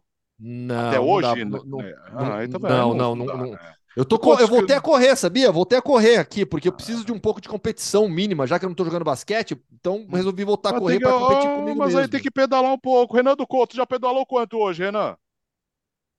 Hoje, 72. Set... O quê? 72 é metros. Louco. Abre essa imagem aí para quem, pra quem tá no YouTube te ver também, é. ó. Agora eu percebi. Ah, então, temos um Renando. Ah, obrigado. Camiseta do 70... Trabzonspor. Peraí, peraí. 72 o quê? Quilômetros. Mas hoje foi um treino leve. Lembrando que, que a gente tá gravando isso, é, são 11 da manhã, tá? Tô canso, é. cansado só de ouvir, cara. não é possível. Não é... Como, que, como que alguém pedala segunda-feira de manhã? 70 quilômetros. Não, não dá, não dá. acorda, pega a bicicleta, sai de casa, duas horas, tá ótimo. É, duas horas. Ah, tá bom. E aí não dá para pedalar em Madrid, né, Gustavo? Dá, dá sim, dá ah, sim. Então, tá a cidade tem. A cidade o cara tem pedala em São Paulo. Qual, qual, a sua desculpa? A minha desculpa? Eu é. não tenho bicicleta. Ah, bom, é uma boa desculpa. Acho que. Cumpre. Sem bicicleta achei um pouco difícil. É. Não, mas eu voltei a correr, pelo menos, né? Tô, tô, tô, tô, tô ativo fisicamente também. Mas a vantagem é que Madrid, você se desloca com o transporte público de uma maneira muito fácil, né? De metrô você vai para todos os lugares que você quiser aqui na capital. Tanto é que, para Vallecas, de manhã eu fui de metrô, e de Vallecas peguei o metrô e fui para o Tivitas Metropolitano acompanhar a melhor atuação do Atlético de Madrid na temporada. Foi um 3 a 0 contra o Valladolid, convincente, imponente, com mudança tática, o time atuando num 4-3-3 depois de muito tempo. É, 10 minutos ali entre o primeiro e o terceiro gol, no primeiro tempo ainda, avassaladores, encantadores do Atlético de Madrid. Até brinquei na transmissão, foi um Atlético de Madrid irreconhecível. Eu fazia muito tempo que eu não vi um Atlético de Madrid tão, tão ofensivo como foi a equipe do Diego Simeone, com o Griezmann jogando demais. Depois do jogo também, nas entrevistas, tive a oportunidade de falar com o Axel Witzel em português, né? Não é, foi a primeira vez que eu conversei com ele. O Witzel fala português porque ele jogou no Benfica, né? Então ele, ele gosta, ele chega lá, ele me vê e fala, ah, falar em português. Vamos falar em português. Aí ele mistura um pouquinho o espanhol ainda, mas é, ele gosta de falar em português conosco. E o Griezmann, conversei com o Griezmann também. E até perguntei para ele, foi uma das suas melhores atuações? Ele, não, não, não foi não, mas ele jogou demais o Griezmann. Mas é, depois até ele fez uma autocrítica falando que, que ele não marcava muito tempo né, em La Liga. Ele falou: ah, acho que eu vinha perdendo muitos gols e o time estava precisando dos meus gols também. Enfim, uma vitória convincente do, do Atlético de Madrid. E aí teve domingo, Alex. No domingo, o Barcelona venceu o Retafe por 1 a 0 o jogo teve a polêmica do, do lance do Dembélé com o Alderete. É, muita gente aqui na Espanha entendendo que era lance para vermelho. Barcelona venceu e o Real Madrid fez um, um grande jogo na fez não, não, vou dizer que acho que foi o grande jogo da rodada assim pelo nível técnico. Sim. tá fora de casa em Bilbao estádio lotado recorde de público do Atlético recorde de público do Atlético e o Real Madrid venceu 2 a 0 com Karim Benzema marcando um belo gol. É, Real Madrid que vinha de uma vitória que acho que mudou, mudou o astral do clube, aquele 3 a 2 de virada contra o Vila Real no meio de semana pela Copa do Rei. Uma, uma vitória no meio da semana que trouxe algumas soluções imediatas. O time precisava mudar. De que maneira? Com o que tem. O que tem é pouco, pouco em quantidade. É um elenco com problemas de profundidade. E aí o Ceballos e o Asensio, Asensio deram as soluções imediatas que o que o Ancelotti precisava. Tanto é que ele começou com os dois diante do Atlético e botou no banco Kroos e Modric. Eu venho falando aqui há um tempinho já e citei isso em transmissões. Eu acho que daqui até o final da temporada veremos cada vez mais Modric ou Kroos é, no banco. Um dos dois. Eu acho que veremos menos os dois titulares juntos. Já o time abrindo espaço para jogadores com maior é, imposição física, rendimento físico maior, dando mais é, é, é, é intensidade ao, ao, Real Madrid que perdeu. O, o time no, na primeira parte da temporada teve muita intensidade ainda com Kroos e Modric no meio campo com o Chouameni. Perdeu o Chouameni, perdeu a intensidade. Por isso que o, que o, que o Ancelotti vai aos poucos fazendo essas mudanças também. Vamos fazer a apresentação direito, né? Renando Couto está com a gente também, porque ontem narrou o Real Madrid, como a gente estava falando agora há pouco, né? Força Jovem dos canais ESPN, Renando Couto. Ontem narrou a vitória do Real Madrid 2 a 0 em Bilbao. Tony Cross, como disse o Gustavo, Modric e Rodrigo no banco. Renan. Oh, primeiro, bom dia, parabéns para vocês, é, podcast 200. Eu não vou falar que eu escutei todos os 200, porque eu estaria mentindo, mas eu escutei a maior parte dos 200, isso, isso eu garanto para vocês. E, um prazer estar aqui, um programa tão marcante, que eu acompanho há tanto tempo, e estar tá convidado aqui para participar com vocês, eu fico lisonjeado, né? E foi um jogo, foi um jogo legal mesmo ontem, né? Porque é, o estádio estava lotado e o Sam Mamés, a acústica dele, o barulho não sai. Uhum. E o torcedor do Atlético estava muito ligado no jogo, estava né? reagindo a tudo que acontecia. E o Atlético começou melhor, ficava no campo de ataque. Tem um, um, dado né, do Atlético que é o segundo time que mais deixa a bola no campo do adversário. Com ou sem a bola, mas a bola está do outro lado do campo. E o jogo estava assim até o gol do Benzema. O Atlético teve duas ou três boas chances, aí o Benzema foi lá e fez o gol. E, e o Modric e o Kroos no banco. Tem o Atlético agora no meio da semana, então é, acho que o, Ancelotti está querendo dosar um pouco isso, mas curioso que eles entrando. É, é, tem a questão da intensidade que o Hoffman falou, mas eles entram e o segundo gol sai com os dois participando, porque é um lançamento do Modric para o Rodrigo, tem a falha do Leclerc, e aí o Kroos aparece e faz o gol. Então, mesmo entrando no segundo tempo, os dois foram decisivos para a vitória do Real. Diga, Léo. E, e, bom, os, os, o, se a gente pensar na, na, na, pressão, né? Quase 50 mil pessoas, recorde de público, não é um campo fácil de jogar. Os grandes normalmente se, tendem, tendem a se complicar em São Mamés, então acho que a maneira que o Real Madrid lidou com esse jogo, e com a semana de uma maneira geral, né? Porque a gente estava muito assustado negativamente com o que a gente viu na, na Supercopa no Clássico com o Barcelona, com a apatia, com a falta de capacidade de, de, de reação. E o que o time fez em Vila Real e fez nesse jogo mostra que não, não dá nunca para duvidar que o Real Madrid pode se reerguer e ainda pode ter muitas satisfações nesse restante da, da temporada. E assim, acho que eh, a gente está vendo finalmente o Ancelotti começando a se posicionar mais pelo Vinícius também, né? Foi mais um jogo que pegaram no pé dele, quer dizer, um cara que uh, a, as pessoas tendem a taxá-lo como provocador na Espanha, que é uma coisa meio bizarra, considerada a quantidade de vezes que ele apanha no campo, é o jogador que mais sofre faltas. E... e, a quantidade de vezes que ele não provoca. É, exato, não, ele, ele não provoca. A, a, a, provocação dele é simplesmente jogar futebol bem. Né? É a única é, coisa que ele faz. É, estar lá. O, ta é, o talento é. do Vinícius incomoda essas pessoas, é essa impressão é. que passa, porque realmente taxá-lo de provocador é um absurdo. Ele, não, ele joga bola. Ah, ele reclama muito com a arbitragem. Só olham pro Vinícius, meu. Só olham pro Vinícius quando ele reclama com a arbitragem, não olham para os outros jogadores. E aí, pô, aí foi muito legal, né? No final do jogo ele dá a camiseta para uma, pra uma menininha ali na arquibancada. O Real Madrid até postou o vídeo também, foi super, super bacana. Você vê aquela alegria que ela ficou. Então, assim, e, e às vezes eu sinto que o Ancelotti, é, eu sei que ele é um cara calmo, que não gosta de polêmica, mas às vezes o técnico do time tem que se posicionar sim.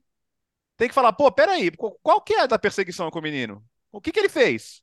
O, o, o que que ele faz, de, o que que ele traz de mal pro campo? além de jogar bem futebol, né? Então eu gosto quando ele faz isso. Assim como, assim como achei interessante e educacional a maneira que ele lidou com o Rodrigo no outro jogo, saindo sem cumprimentar e, e sem, sem dar escândalo também, sem expor o jogador, mas deixando claro que assim, tem um mínimo de, de, de respeito e educação que o cara tem que mostrar dentro de um elenco e, de, e com relação à hierarquia no time de futebol.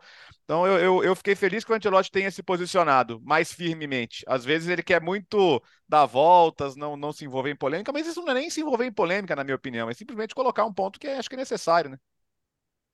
E o Vinícius até respondeu um pouquinho ontem, né, com a embaixadinha que ele fez. Ele tomou duas vaias, aí vem uma bola para ele que ele pega, dá uma embaixadinha ali, que acho que foi meio. Ó, tô ouvindo que vocês estão vaiando, tá? É, é, fala, Bira. O, O, o Real Madrid, eh, acho que ele estava precisando dar um pouco essa, essa, oxigenada que o Gustavo falou. E engraçado que um dos jogadores que tem ajudado bastante nesses últimos jogos é o Ceballos que assim, não é, não, não é um garoto da base que tá sendo. Primeiro que não é nem da base, né? Ele veio do Betis, mas não é nenhum garoto ali de 20, 21 anos ali que o, que o Ancelotti resolveu promover, né? O Ceballos já é rodado, já é marmanjão. Acho que tem 26, 27. É, mas, mas, de qualquer forma, precisava um pouco rodar, precisava um pouco trazer uma, alguma coisa nova, nem que seja para ter Modric, Kroos é, e Tchouameni quando o Tchouameni voltar, é, nos, é, no momento mais decisivo, no momento mais importante. Mas dar uma rodada não é só nem só questão física, é questão do que, que o jogo começa a oferecer o que, que esses jogadores têm a oferecer para o jogo. É, muda um pouco, muda um pouco a cara do Real Madrid, muda um pouco o jeito de jogar, um pouco mais de imposição física, por exemplo, né? Então, um time que consegue vai, vai conseguir pressionar um pouco mais.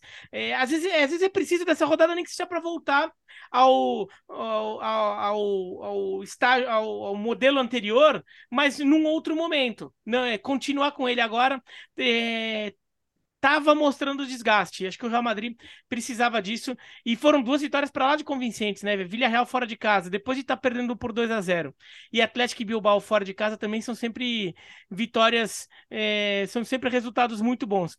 E, e para o Real Madrid fica também apesar de, de ter tomado um pau do Barcelona na Supercopa, não é que o Barcelona também seja voando, assim, o Barcelona ainda é um time que oscila, ainda é um time que, que dá aqueles sinais de uma equipe em formação, Ontem que é uma equipe... Assim. É, é, exatamente. Retafe, é, é uma Venceu equipe por que... 1x0 e, e, correu risco. Aliás, não aliás, correu risco. A, aliás, só um parênteses, a gente destaca muito o Courtois, que é de fato brilhante, mas o, o Ter Stegen nessa temporada não tá, não tá abaixo, é. não, cara. O que ele tá garantindo de pontos pro Barcelona, Sim. por favor, hein. O, o Barcelona mereceu ganhar, mas correu o risco sim. O, o Retafe teve várias chances em vários momentos do jogo de, de conseguir um empate, por exemplo. O Barcelona ainda é um time que oscila, então é um time que no, no dia bom faz uma partida brilhante como nos 3 a 1 contra o Real Madrid na Supercopa. Mas no jogo seguinte tá ali, né? Sofrendo para ganhar em casa do Retafe. Então, é, ainda é um time que oscila. A campanha geral do Barcelona é muito boa, mas é um time que se o, que o Real Madrid olha e pensa, ah, se o Real Madrid tiver uma sequência de vitórias, dá para dá pegar. Não é um time que é, não vai conseguir resistir. Acho que é um time que vai ainda deixar alguns pontos, apesar de ter ganhado 14 dos 17 jogos que fez, ganhou muito jogo na conta do chá ainda. E você tá ganhando toda hora na conta uma hora corre o risco de, dessa bola parar de entrar, ou do goleiro não conseguir pegar a bola. Então, o Barcelona ainda é um time suscetível a, a uma reação do adversário. Mas, de qualquer maneira, o, o Barcelona vem resolvendo seus problemas. Ontem, sem o Lewandowski, jogou com. Jogou sem, sem, sem centroavante, né? Jogou com Ansu Fati, Rafinha e Dembélé na frente. E, e no final das contas até funcionou por um tempo, né? Por um, por um momento. Então, o, o, o Xavi ainda está tentando conhecer todas as opções que esse, que esse elenco oferece. É um bom elenco, mas essa briga na Espanha tá legal. E a Real Sociedade, se copar o Real Madrid na, na próxima rodada ela vai. Ela, eu não acho que ela vai ter fôlego para isso. Mas ela vai dar um tchauzinho dizendo: Ó, oh, gente, eu também tô aqui, viu? Nessa briga, porque vai empatar com, com o Real Madrid, vai ter jogo a mais, né? Mas vai vir uma sequência de 10 vitórias. Seriam 13 vitórias em 19 jogos, né? Contando que tenha vencido o Real Madrid. É, é tem, e tem é o Barcelona antes, forte. né? É o que eu tô falando, tem o Barcelona antes pela Copa, né? É que o Barcelona é pela Copa, né? Então por isso que eu não tô é. contando é. em relação É, mas as vitórias seguidas cont... É, mas as vitórias seguidas contam a Copa, né? Ah, é verdade, é verdade. Faz sentido. Oh, faz sentido. Ô, Léo, você emprestou o seu cenário de Murinho pro Renando? É, ficou. Não, ah, o, o meu apartamento já tá até alugado já. O meu era, era, era mais avermelhado, né? Esse do, do Renando é, um, é, é, original mesmo. O meu era papel de parede. Ah, entendi. É, esse aqui é real. Esse aqui esse é, é, real. é. é. real. Não é Madrid, eu mas é real. inveja da decoração do Léo, eu fiz igual. Não, mentira, eu tô na clínica de fisioterapia, mas é, é, igual. Tá vendo? O cara tem que fazer fisioterapia, né? 72 quilômetros todo dia não Esporte dá. é saúde, Olha... gente. É, mas o corpo também precisa de, de, de, manutenção. Valeu, Renan! Ainda, ainda mais depois que a gente acaba caindo. Ah, teve, mas valeu, teve pessoal, isso? Valeu de novo, prazer estar aqui com vocês e parabéns pelo, pelo podcast. É, Você não estava sabendo? É? Não. Caiu? Ih. Não, ah, aconteceu isso. Ah. Sexta-feira, sexta-feira cedo, é, teve um... E, e não foi nenhum guaxinim? tudo bem. Não foi nenhum guaxinim cruzando a rua. Não, não, foi uma pessoa. Foi, foi uma pessoa mesmo. Uma pessoa, uma pessoa que estava em assim, cima da bicicleta. Tem que olhar para atravessar a rua, gente. Especial, especialmente se você está atravessando no vermelho, você precisa olhar para a rua, gente. Valeu, Renan. Obrigado, viu? Obrigado, gente. Até. Tchau. Renan do Couto, mais um talento da Força Jovem dos canais ESPN. Vamos pedalar, pô. Vamos pedalar. Seria, seria. Não dá, né, Gustavo? A gente, a gente vai aí. Todo- Escuta, nós não íamos para Madrid? Ué? Esperando, nós? é. É só vocês pegam pega um voo e vem pra cá, ué. Tem voo direto.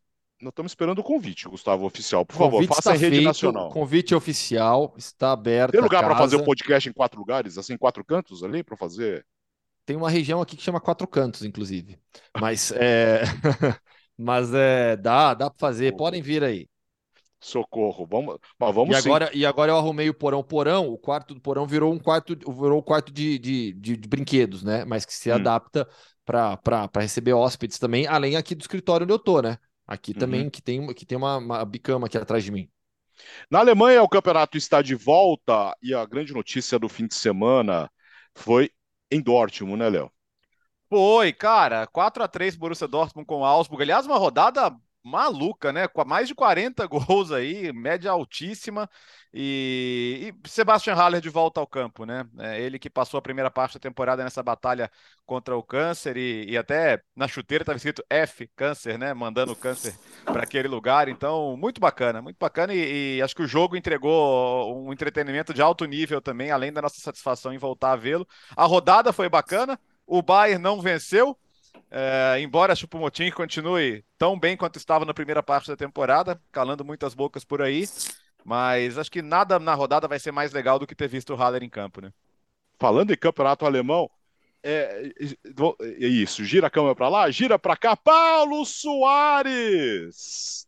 Falando em campeonato alemão, gira de novo a câmera, amigão, gira de novo, vira, vira de novo, tá de... senão vai, vai, só você tá de. Tá, tá, tá... Isso aí! Amigão! Tantos e tantos jogos do campeonato alemão nos canais ESPN na TV Cultura lá para trás. Por onde anda você, amigão? Fala, Alex Tseng. Tudo bom, Alex? Um abração aí pro, pro Gustavo. Como estás, hombre? La família. El perro, el pinguito.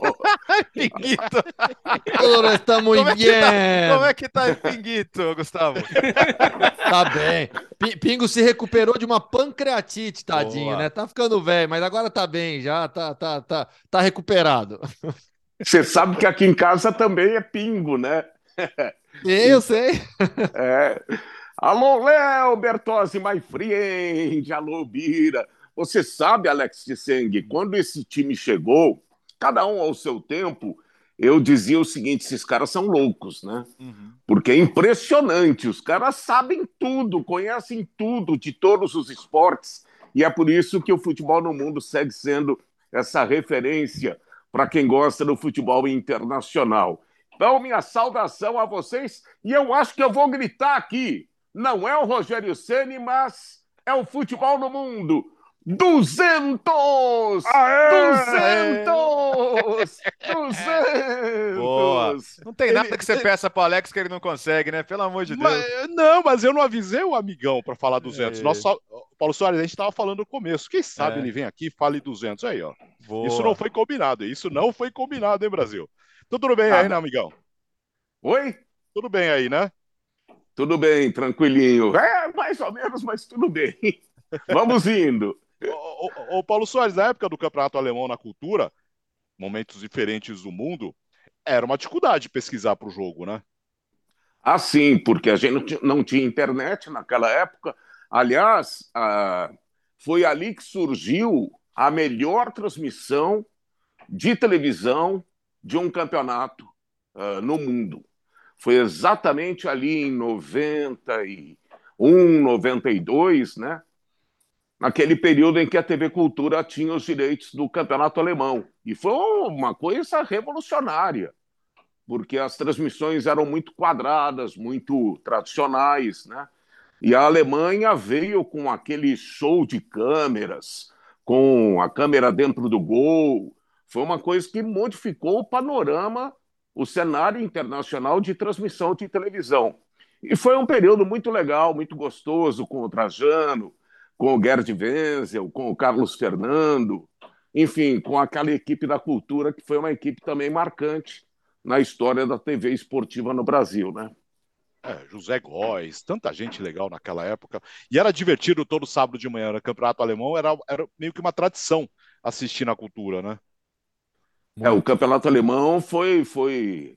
A cultura trouxe o Campeonato Alemão, né? E depois, com a ida do Trajano, a formação da ESPN, o Campeonato Alemão migra para a ESPN, e também foi um período muito rico, né? Porque foi um período em que a ESPN, agora como acontece, ela tinha 15, 16, 17 campeonatos internacionais. Né? E eu me lembro que a gente ia lá para aquele estúdio que era uma caixa de fósforo, né? Eu vestia o estúdio, eu não entrava no estúdio. E, e eu me lembro do Karsten, que era o cara que nos ajudava nas transmissões do alemão, né? Então ficávamos lá, eu, Antero, normalmente, né? Uh, mais tarde veio o Wenzel para a ESPN e o Carlos sentadinho do lado fala: Não, esse aí não é. Porque você não sabia direito, mudava a escalação, se não tinha escalação. Não, não, não, não é esse, é outro. Era bem divertido. Fala, Gustavo. Na Campeonato Alemão, na TV Cultura, formou, formou gerações, né? Eu sou uma geração, nós aqui, né? Somos, somos uma geração que a gente cresceu vendo futebol alemão na TV Cultura e quando vai para a ESPN a gente continua acompanhando com o Amigão, com o Trajano, com o Gerd Wenzel, nosso, nosso chanceler. Grande abraço por Wenzel também. E, e a Bundesliga nessa temporada está muito equilibrada. Né? A gente fala muito do Bayern e todo mundo acha que o Bayern vai ser campeão, mas tem uma temporada equilibrada. Né? Até aproveitar passar todos os, rodados, os resultados da rodada. O Leipzig arrancou esse empate com o Bayern em 1 a 1 Leipzig sai atrás do placar e vai buscar um empate com o Haustenberg. O Choupo-Moting, o Bertozzi já lembrou, fez o gol para variar. No sábado, o Bochum bateu o Hertha Berlim por 3 a 1 O Union Berlim fez 3 a 1 no Hoffenheim, sobe na tabela. O Eintracht Frankfurt também sobe na tabela 3 a 0 para cima do Schalke. Schalke brigando contra o rebaixamento, é candidatíssimo à nova queda o Schalke. O Stuttgart ficou no 1 a 1 com mais. E aí duas goleadas, 7 a 1 do Colônia contra o Werder Bremen e o 6 a 0 do Wolfsburg. Deu sorte o Paulo Otávio. Nosso amigo, lateral esquerdo brasileiro do Wolfsburg, veio aqui para o futebol no Verdade, mundo ó. na semana passada, ó, deu certo. O Wolfsburg meteu 6 a 0 com grande atuação do Jonas Wind, que é o centroavante do Wolfsburg. É, assim, deu tudo Não, certo. 6 a 0 no Freiburg, né? Isso que eu ia falar. Deu é. tudo certo pro Wolfsburg e tudo errado pro Freiburg. Porque o Freiburg é uma das sensações da temporada, é um time muito organizado defensivamente e foi um terror na defesa. O Freiburg, dos seis gols marcados pelo Wolfsburg, pelo menos dois o Freiburg deu de presente. Méritos demais do Wolfsburg, que aproveitou muito bem todas as chances que teve. Como eu disse, o Jonas Wind foi bem demais. Para mim foi o destaque da partida 6 a 0 para o Wolfsburg. E aí no domingo, o Borussia Mönchengladbach, na estreia do Jonas Ulm, o goleiro, agora que substituiu o Jan Zomer, é, perde para o Bayer Leverkusen por 3 a 2 e na vitória do Dortmund contra o Augsburg por 4 a 3 o Sebastian Haller foi a grande notícia, seis meses depois, de volta, depois de duas cirurgias, é, muitas sessões de quimioterapia. Ver o Haller de volta é, é, é encorajador para todo mundo. Né? E é uma, é uma história muito bonita e que sempre precisa ser contada, porque serve de inspiração para muita gente que eventualmente está passando por um, por um, por um, por um problema similar ao do, do Haller. Então, quando você conta esse tipo de história, esse tipo de história ela, ela ajuda, ajuda muita gente, muito legal, muito bom mesmo ver o Haller de volta. Mas no jogo em si, destaque para um garoto que a gente vai ouvir muito falar nele ainda, que é o Bino Gittens. 18 anos só, já tinha atuado pelo. tinha estreado na temporada passada, é, 18 anos só, veio da base do City, atacante inglês, é bom jogador, meteu o terceiro gol. Anota esse nome, Bino Gittens, a gente vai ouvir muito falar dele ainda. É, já, já teve gente falando que é o novo Sancho. É, é, bom, mas, mas, é bom. Mas, é, mas, André, mas eles André vão, mas eles vão criando um, um, um padrão aí, né? Sancho, Bellingham. Ah, e o, o gol do Bellingham? O, o, Sancho, o gol que o Bellingham o meteu. não decola no Manchester United. Beleza, mas no Borussia Dortmund jogou pra caramba e rendeu pra eles uma venda histórica, né? E... Uh, Buy no Gittens, então, Gustavo, eu tô tentando, tava tentando, esperando alguém falar o nome dele para ter coragem de falar também. Bino Gittens. Jamie Bino Gittens. É, nosso professor de pronúncia Peguei, daqui. peguei, não, peguei na transmissão, peguei na transmissão é, internacional da Bundesliga, na transmissão em inglês da Bundesliga. é, tá- tá- tá- tem no site da Bundesliga. Não, não, desculpa, não foi pelo. Eu, assim, é que eu, eu peguei pelo iScout, né? E aí eu peguei uma a transmissão internacional da Bundesliga em inglês.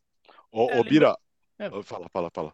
Não, você vai falar, lembrando que a Bundesliga voltou depois de mais de dois meses parada, né? A Bundesliga parou antes da Copa e até agora não tinha voltado. Porque teve a parada da Copa e depois teve a parada de inverno que sempre tem no futebol alemão, então ficou dois meses parado.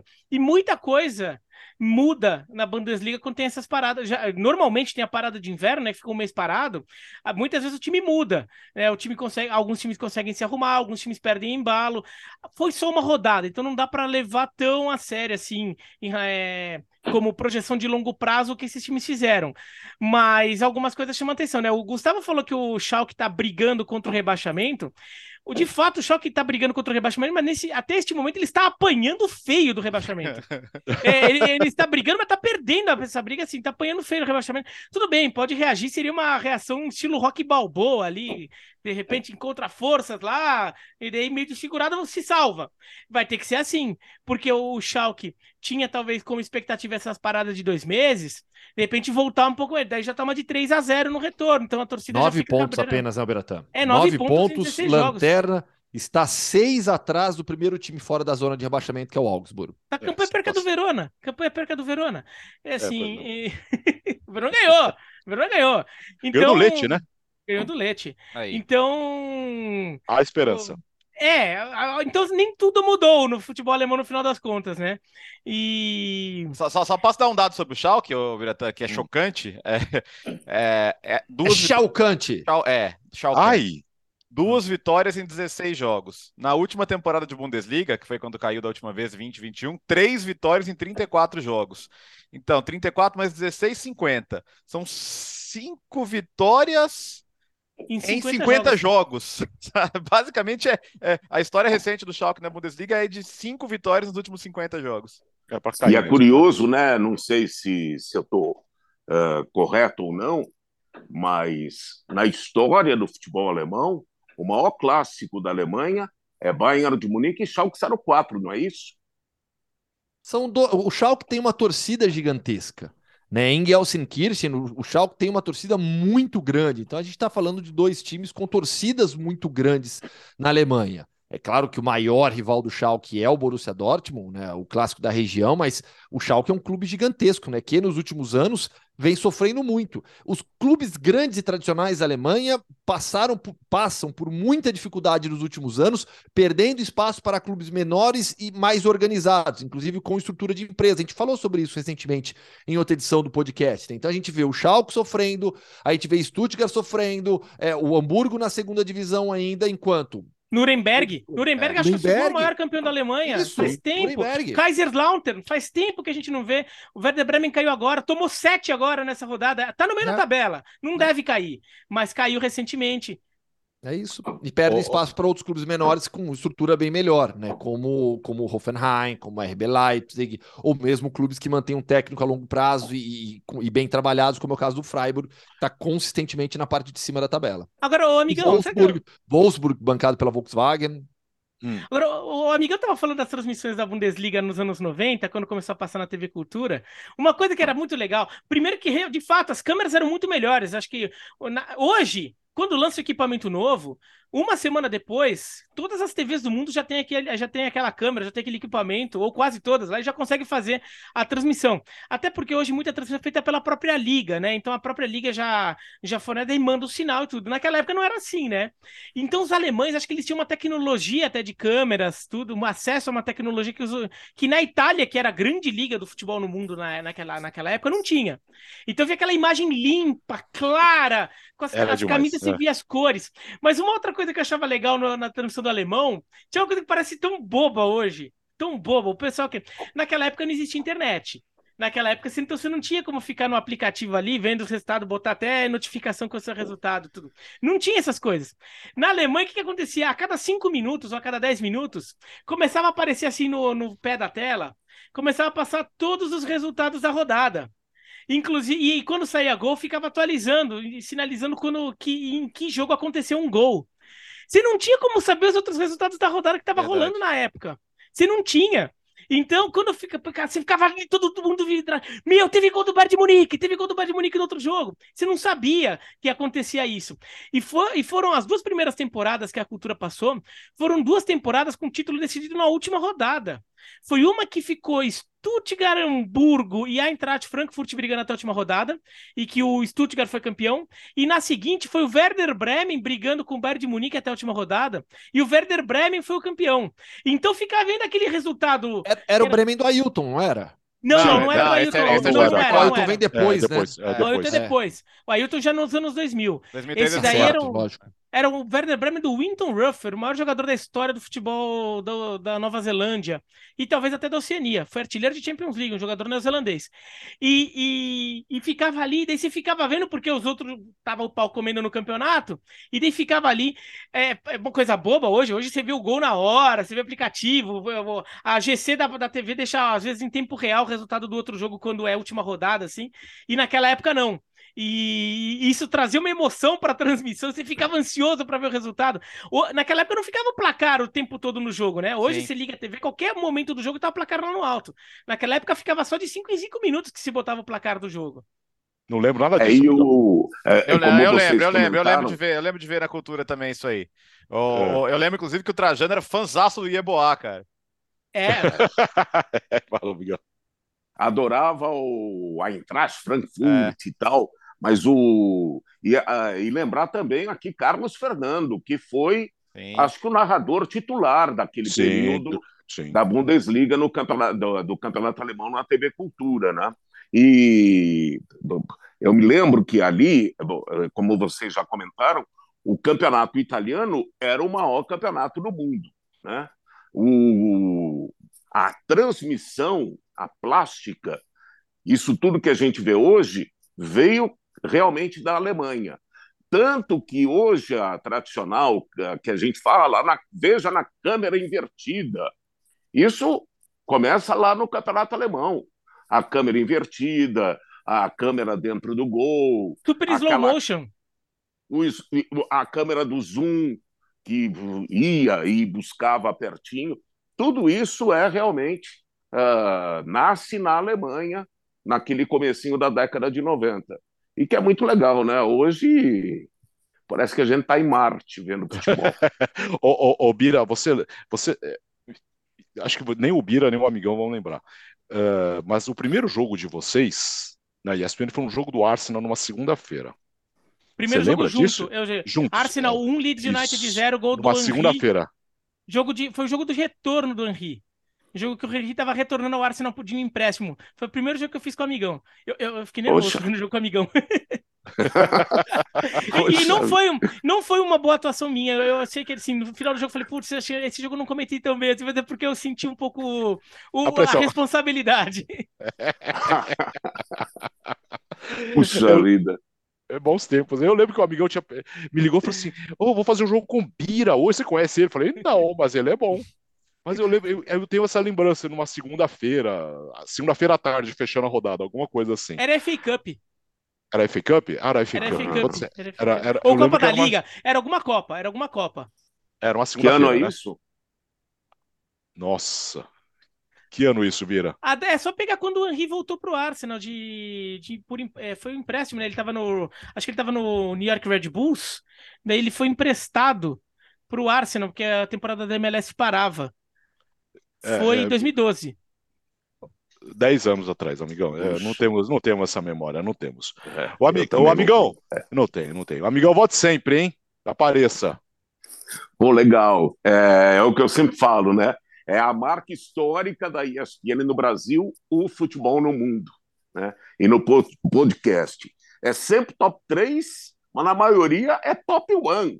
Então, parabéns a todos do futebol no mundo. Parabéns pelos 200 programas aqui no podcast. É gente inteligente que faz esse programa. Tchau, Alex. Tchau, Bira. Tchau, Gustavo, my friend. Ah, Madrid, Madrid. Tchau, Léo. Um Tchau. abração para vocês. Amigão e amiguinho, já fizeram muita dupla no Sport Center. Paulo Boa. Soares, volte sempre, volte sempre. E estamos esperando você de volta, narrando, brilhando nos principais jogos pelo mundo. Tchau, amigão. Parabéns. Valeu, Parabéns, valeu. Tchau. Valeu, um valeu. todos. Valeu. Aquele abraço. Paulo Soares de Almeida, abrilhantando aqui o podcast Futebol no Mundo 200. Pode fechar a câmera, viu, amigão? Fique à vontade. Vá tomar seu cafezinho. Tchau. Que legal, cara, que legal. É, amigão com a gente, amigão Paulo Soares de Almeida, e assim nós fizemos o podcast Futebol no Mundo 200. Foi divertido, um pouco mais de uma hora, mas hoje valeu a pena demais, né, Léo? Hoje não, valeu. Hoje tá totalmente justificado aí o estouro, até porque passou rápido pra gente, acho que pra quem tava ouvindo passou rápido também. E quinta-feira a gente vai ter tempo aí para se aprofundar nos assuntos. Podemos renovar o convite 31, ou seja, terça-feira da semana que vem. Aquelas últimas horas do mercado, vamos passar juntos edição extraordinária do podcast nos nossos estúdios, não é isso, Alex? Exatamente, nós teremos então edição na quinta, edição na segunda e terça-feira edição especial. Agora nós vamos contar, viu, como mais um, né? Tem que, vamos somando, queremos alcançar o correspondentes. Então, terça-feira que vem, ao vivo, no final da tarde, nós vamos confirmar o horário, a- a- o fechamento da janela de transferências de janeiro. Valeu, Gustavo. Posso contar o mundo Hoffman rapidinho? É, porque, claro. Manda, Legal. Rafa. Cadê a vinheta? É, cadê? Manda, Rafa. Ah, Ah, Nossa, vinheta meio ruim do Alex, mas tudo bem. Vai, vai, vai, vai com essa aí hoje mesmo. Por quê? Porque eu estive em Leganês no domingo. É dia de folga. É, se no sábado, contei agora há pouco, trabalhei em duas partidas, o domingo foi de folga. Né? Assisti o jogo do Real Madrid aqui em casa à noite. E à tarde, às duas horas da tarde, aqui no horário de, de, de, de Madrid, no horário da Espanha, fomos em família para Leganês. E olha, recomendo para quem estiver visitando a capital espanhola e que gosta de futebol, dá uma olhada no calendário do Leganês. É um passeio muito bacana. Leganês é uma cidade que tem hoje cerca de 185 mil habitantes, fica na região, faz parte da região metropolitana de Madrid, é- está dentro da comunidade de Madrid, fica mais ao sul. Pelas rodovias que circundam Madrid, você chega lá rapidinho, super fácil. Dá para ir de metrô também, para quem quiser. O metrô liga também o centro da cidade até, até Leganês, até o estádio, estádio municipal de Butarque. É, e vi um grande jogo ainda. Fomos, fomos lá, eu, a Viviane, minha esposa, Vitinho e Martina, os quatro para passar uma tarde de domingo ensolarado, frio, aqui em Madrid e um 2 a 2 contra o Levante. Baita jogo legal. É um estádio pequeno, super confortável, bem estruturado. É um estádio simples e bem estruturado. É um ambiente muito familiar. Eu até até estava brincando com vocês aqui antes, né? Que me- o, o estádio, o estádio em si, me lembra o Moisés Lucarelli, só que menor. Tá? É um, eu pego o Moisés Lucarelli até pela arquitetura ali, a, a tribuna, como é como funciona o estádio.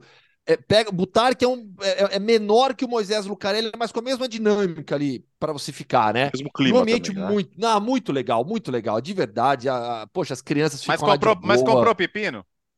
Não comprei o pepino. Até porque não tem É. pepino para vender lá. Qual que é a história do- de pepino? Leganês, antigamente, bem antigamente, era apenas uma vila agrícola na região de Madrid. E uma vila agrícola especializada no plantio de pepino. Por conta disso, as pessoas de Leganês passaram a ser conhecidas como pepineiros. E esse, esse apelido pegou, todo mundo de Leganês se chama de pepineiro com muito orgulho, e o time naturalmente também é Los Pepineiros. E o mascote do Leganês é um dos mascotes de maior carisma do futebol mundial, o glorioso Super Pepino. Tirei foto do Super Pepino, vou até colocar lá no, no Instagram daqui a pouco.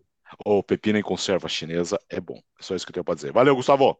Valeu. E foi um baita jogo, hein? Um 2 a 2 Sabe quem tá no Levante? O Wesley. Que até outro Nossa. dia tava na Premier League, teve uma passagem pelo futebol brasileiro, que acabou não sendo tão boa, mas tá jogando pelo Levante. O Levante que é favorito, é um dos candidatos, principais candidatos a subir de divisão. O Leganês tá na briga ali pelo playoff, né? Os dois primeiros sobem direto, do terceiro ao sexto tem playoff. Valeu. Valeu, valeu Bira. Bom, valeu. Eu. Bom, a, a minha experiência futebolística do fim de semana foi aqui mesmo no Campeonato Paulista, né? No Canindé. Cani- No Canindé. Também um programa bem familiar. Também um programa bem familiar. É, mas aí não, não cabe no futebol no mundo, teria que ser pro Rolomelão, teria que ser num- numa outra, num, outro espaço. Mas é, até, até quinta-feira e que Verona ganhou, então o, o, a semana tá boa. Tá boa, tá boa. E sigam o Biratan Leal, por favor, vejam as experiências gastronômicas dele lá no Peru. Valeu! Podcast Futebol no Mundo 200 fica por aqui. Obrigado pela audiência, pela parceria. 200 edições. Ufa! Começou lá atrás, dois anos atrás, e chegamos aqui à edição 200, graças a você, pela sua parceria, pela sua audiência, pelo seu carinho com toda a nossa grande equipe. Aí hoje alguns amigos e companheiros estiveram por aqui, de tanta gente que já participou aqui do podcast nessas 200 edições. Obrigado. Quinta-feira tem mais. Vem aí mais uma temporada de podcast Futebol no Mundo. Valeu.